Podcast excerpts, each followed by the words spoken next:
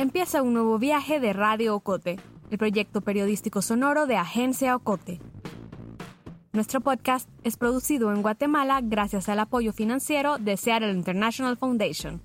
Acompáñanos pues a escuchar otro episodio en el que te contaremos la realidad desde las voces diversas de esta Mesoamérica del siglo XXI.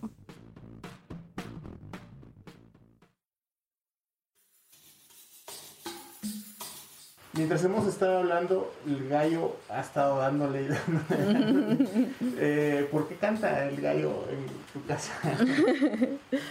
Yo siento que ellos siempre nos recuerdan la alegría de la vida. Para mí, eh, el empezar a observarlos ha sido un proceso bien bonito porque, por ejemplo, eh, no vamos a ver un día a un pajarito al cual se le destroza el nido llorar porque se cayó, porque la lluvia lo destrozó, por lo que haya sido, sino que vuelve a empezar y sigue, y sigue su curso. Eh, sí tenemos grandes maestros y maestras en la vida y es la misma naturaleza, ¿verdad? Habrá quien pueda escuchar estas palabras casi como literatura, una voz poética sobre la vida y nuestra relación con el planeta.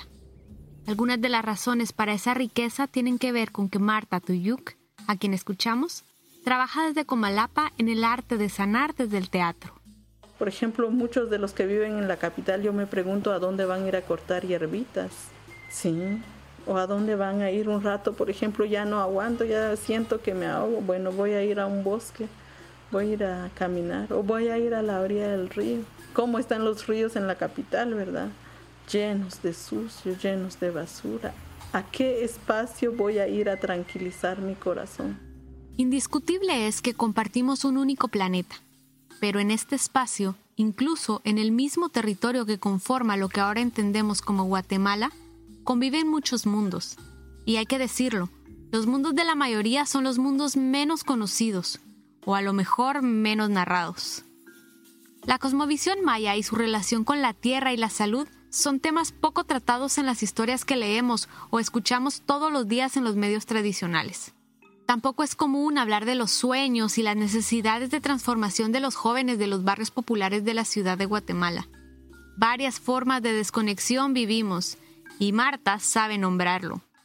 Me di cuenta que desde siempre la sanación ha existido, lo que pasa es que no le hemos dado el valor y trabajar el teatro desde la sanación y desde la cosmovisión es algo que a mí me llamó mucho la atención porque no, o sea, para mí es integral, no es algo que solo, por ejemplo, vamos a ir a mover eh, el dolor de las mujeres en el caso de la violencia sexual y las dejamos ahí, sino que estamos trabajando la otra parte. Tal vez no hacemos el 100% de sanación, pero dejamos una semillita ahí y pienso que eso es importante más que solo mostrar el tema, porque sabemos que existe la violencia sexual, pero ¿qué hacemos frente a eso, verdad? Es como la pregunta que yo me hacía, ¿qué hacemos? O sea, ahí está y lo podemos denunciar, pero ¿qué hacemos con las mujeres? que han pasado por ese proceso y también dentro de nuestra investigación resulta que, por ejemplo, hay mujeres que llevan, digamos, a partir del conflicto armado toda su vida ya no han salido a la calle. Entonces, ¿qué se hace con esas vidas, verdad? Decidir qué hacer con la vida. La voluntad en un contexto de relaciones y de encuentros. En este punto es clave entender que desde la visión de los pueblos indígenas, muchas cosas que las clases medias ladinas mestizas damos por hecho cobran profundidades y matices distintos. Norma Violeta Kutzal es una abuela comadrona de Patsun y su trabajo es un claro ejemplo de cómo imaginar de otra manera el concepto de la salud. Fíjese que el trabajo de las abuelas comadronas es bien, muy, abarca muchos aspectos, porque nosotras tenemos la bendición de que nos busquen desde un resfriado largo, como se le conoce aquí en nuestro ambiente, los niños con mal de ojo, los niños o personas grandes, mujeres y hombres, que padezcan empachos, que estén mal del estómago. O simple y sencillo, consejería a parejas, a jóvenes, adolescentes, incluso niños. Hemos tenido la oportunidad de, platicar con ellos. No solo es el atención al parto, atención a la embarazada o a posparto, tenemos la bendición también de poder ayudar en otros, en otros temas de salud. Ahora bien, las distintas visiones y prácticas de la salud en la comunidad de Norma hacen pensar que estamos ante un fenómeno de soluciones distintas para problemas comunes. Y la problemática no distingue contextos sociales. Por ejemplo, hablemos de salud sexual y reproductiva en Patsun. Eh, sí, la verdad es de que está muy difícil es tocar estos temas. Eh, todavía en estos tiempos, ¿verdad? Hay mucho machismo.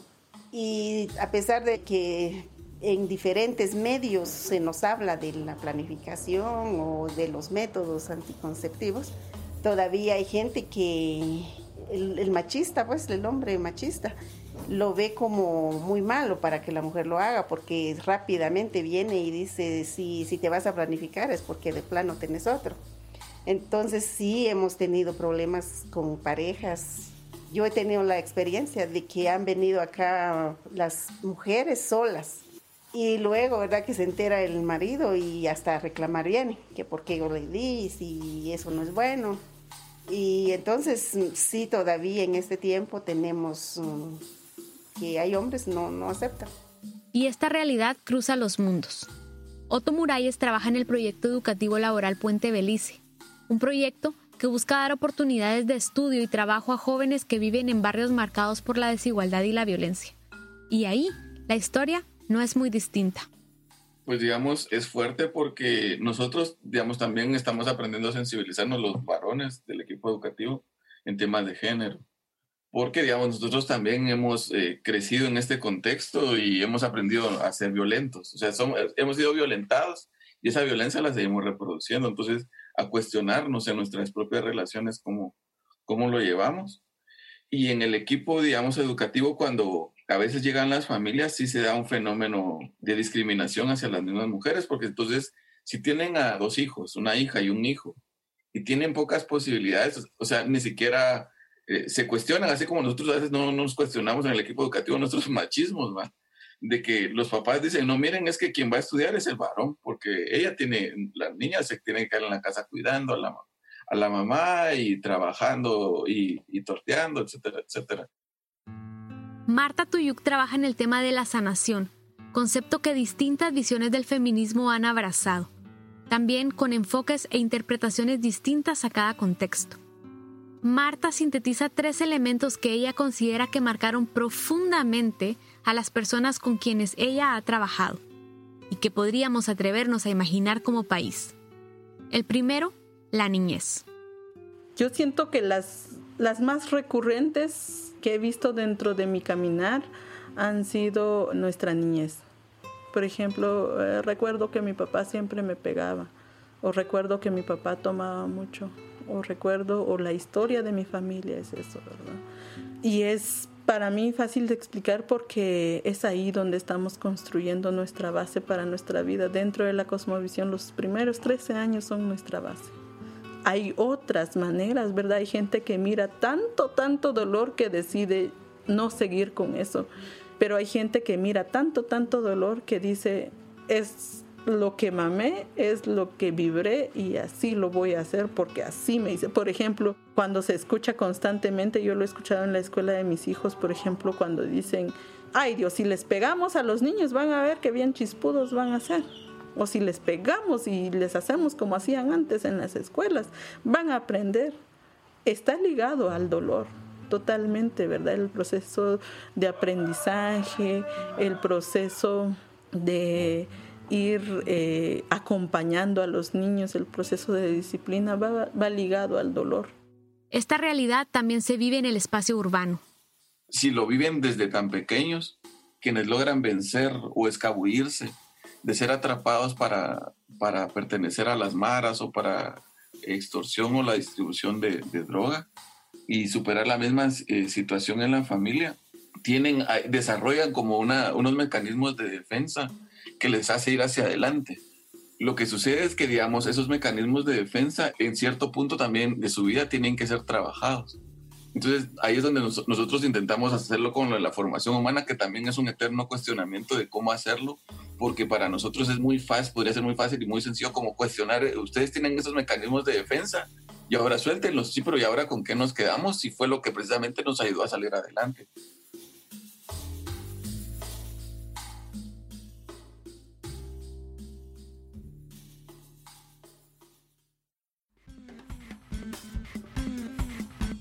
Estás escuchando Radio Ocote, una producción de Agencia Ocote.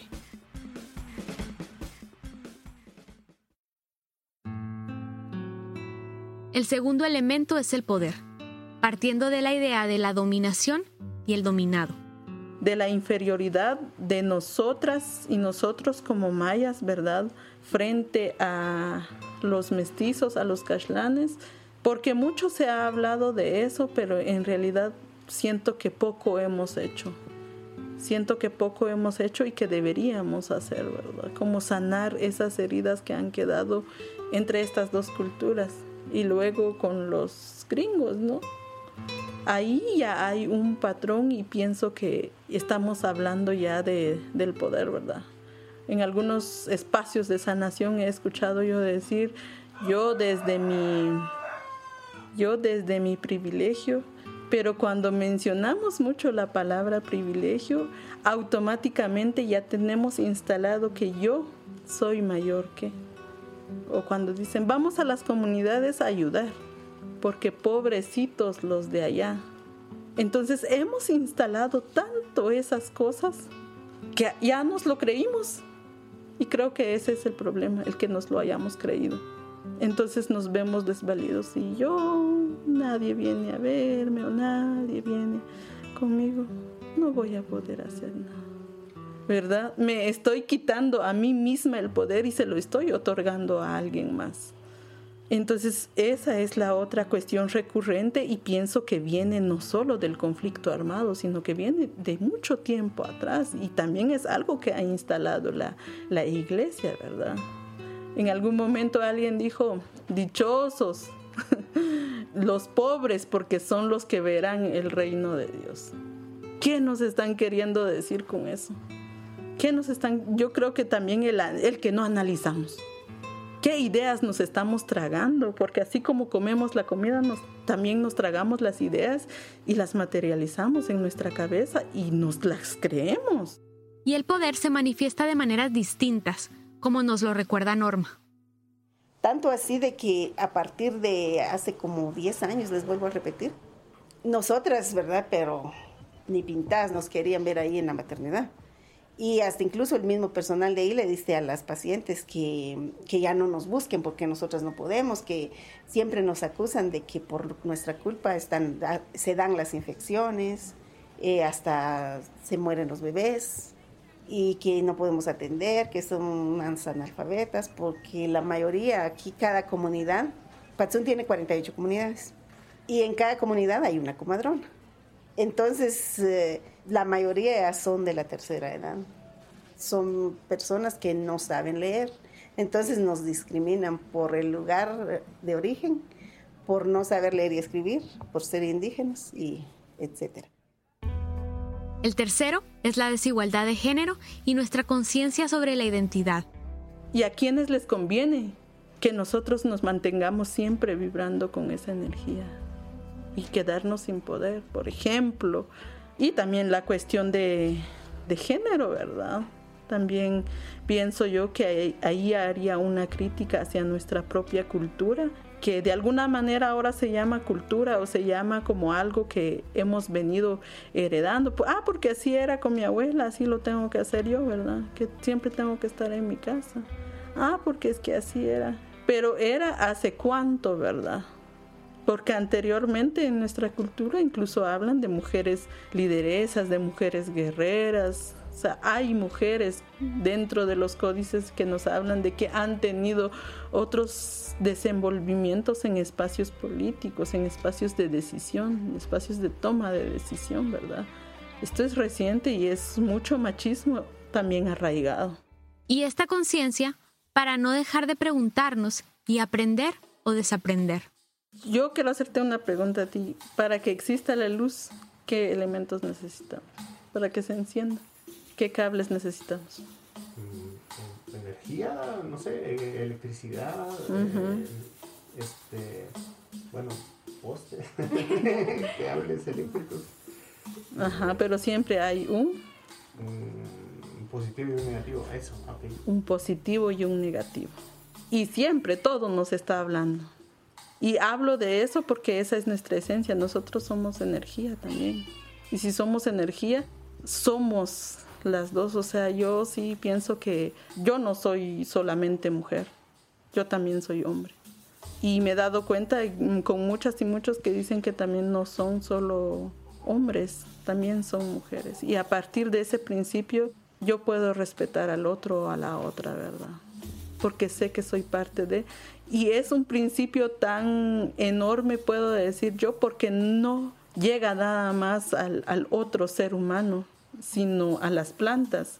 O sea, ¿por qué para nosotros las plantas, los animales son nuestros hermanos mayores y menores? ¿Por qué defendemos el territorio, verdad? Porque es parte de mí, es con lo que convivo y coexisto. Los últimos años eh, hay una feminista, Carolina Cabarrus, quien nos ha estado acompañando al, al equipo educativo y entonces ha estado cercana para darnos como elementos de, y cuestionarnos de el ejercicio de, y la implicación de las opresiones que hay, o sea que no, no es solo una, y que precisamente son las jóvenes quienes eh, están en el último peldaño, ¿no? y quienes están padeciendo todo, todas las violencias que se viven.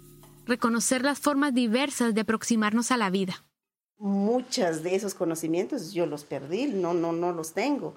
Eh, lo que sí yo tengo en lo que puedo decirle de, mi, de mis ancestros es de que mm, es cuidarme con los, mm, algunos mitos y, y creencias, ¿verdad? Que ellos nos han trasladado ese conocimiento, que muchas de las veces sí son, son, son ciertas. Entonces, mm, se le llama mito y leyenda, no sé ni por qué, porque sí lo hemos llegado a comprobar de que sí, sí existe. En el proyecto del Puente Belice, jóvenes de distintas situaciones de riesgo imaginan y buscan nuevas rutas para narrarse, que van desde sus propios aprendizajes en el barrio hasta maneras creativas de denunciar su realidad. Y el año pasado tuvimos un proceso de teatro con siete jóvenes. Las chicas eran súper tímidas e hicieron un trabajo de cómo eran eh, señaladas en sus propias familias y por nosotros en el equipo educativo y en las colonias.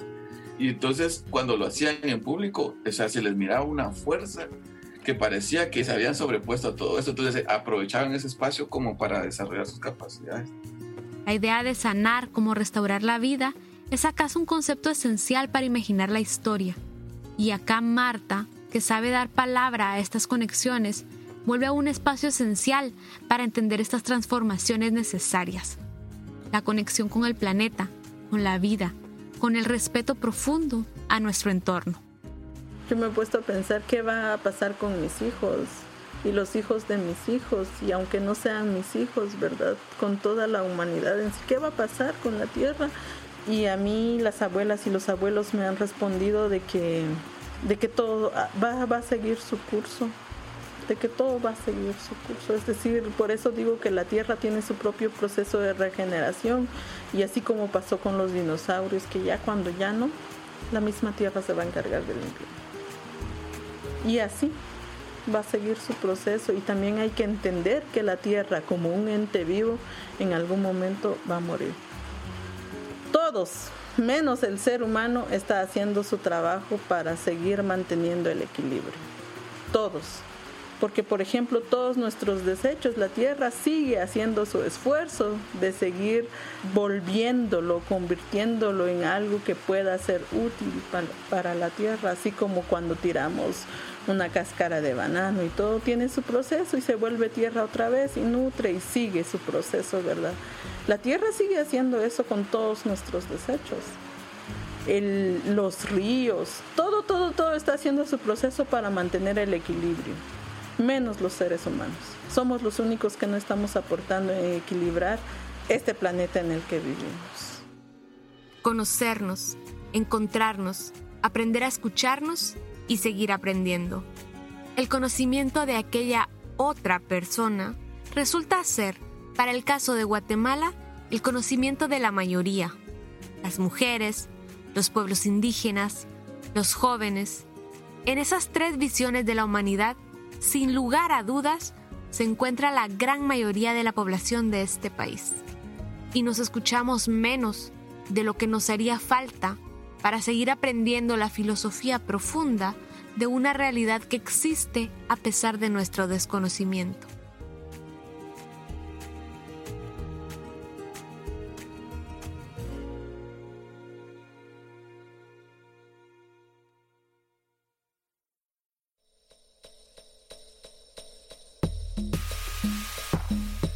La historia de hoy finaliza aquí, pero aún nos quedan muchas voces por escuchar. Suscríbete a nuestro boletín y síguenos en las redes sociales. Experimenta nuestra página www.agenciaocote.com para otras historias en otros formatos. Radio Ocote es producido en Guatemala por el equipo de Agencia Ocote, con el apoyo financiero de Seattle International Foundation. Agencia Ocote trabaja con el aporte de fondos operativos de Servicios Ocote, Foundation for a Just Society, el Fondo Centroamericano de Mujeres FCAM, Oak Foundation y Planned Parenthood. Voz institucional, Lucía Reynoso Flores. Coordinación técnica y creativa, Julio Serrano Echeverría. Dirección y edición, Alejandra Gutiérrez Valdizán. Música original, Juan Carlos Barrios.